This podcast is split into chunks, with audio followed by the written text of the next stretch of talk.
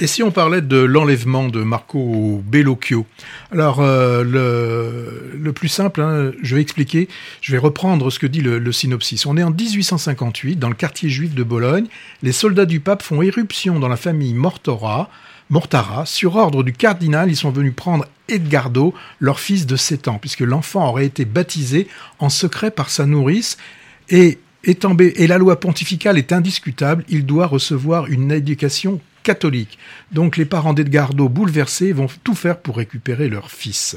Voilà le, pitch de, de, ce film, euh, et qui est, un, film donc réalisé par euh, notre ami Bellocchio. Alors ce que l'on voit dans, son dans ce film, c'est comment une religion, hein, des, personnes qui simplement, d'après un dogme, simplement le simple fait d'avoir été baptisé, ce qui lui permet euh, de, de, de, de, garantir son salut euh, de, dans l'au-delà, au cas où il perdrait la vie, eh bien simplement avec ce baptême, on en fait la propriété de l'Église. Peu importe son âge, qui, qui, ne puisse ni résister et encore moins se rebeller. Donc toute sa vie, il va être élevé hors de sa famille, hors de l'éducation naturelle de ses parents, et donc forcément que ce sera une vie euh, brisée. Alors tout ça n'est pas n'est pas que politique.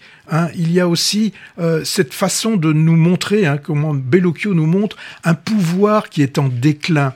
Euh, et donc, quand on est en déclin, eh bien, on a souvent tendance à faire des, des, des, derniers, des derniers actes qui sont un peu des, des euh, comment on appelle ça, le, son dernier, son, chant de cygne, enfin chant du cygne un petit peu avec avec, avec euh, ce pape.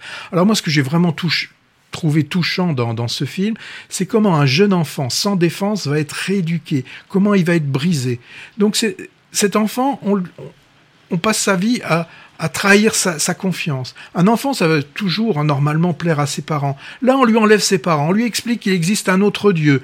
Euh, donc lui, il va se trouver complètement dépourvu. Et ben là, il va se, il va se, se rallier à cette nouvelle doctrine qui lui est imposée. Et, et, et là, lui sera quasiment dit euh, la phrase sempiternelle qu'on entend, mais quasiment c'est pour ton bien. Et lui, n'ayant pas de repère, pas de possibilité de critique, il doit croire parce qu'il ne peut croire que ceux qui sont censés l'élever. Donc moi, c'est un film que j'ai vraiment bien aimé. Avec bon, il y a un fond historique, il y a un fond politique. Euh, Bellocchio, bien évidemment, c'est l'Église qu'il est en train de critiquer, mais grosso modo, ce sont toutes les religions qu'il est en train de, de critiquer, et c'est euh, tout ce que l'on peut faire sous prétexte euh, sous, sous, sous, de mauvais prétextes, ce que l'on peut faire avec, euh, avec, un, avec un enfant. Donc, réalisateur de la marche triomphale, des points dans les poches. Bon, on voit encore qu'il a encore la, une sacrée pêche, ce Marco Bellocchio. Ouais, su superbe fresque historique.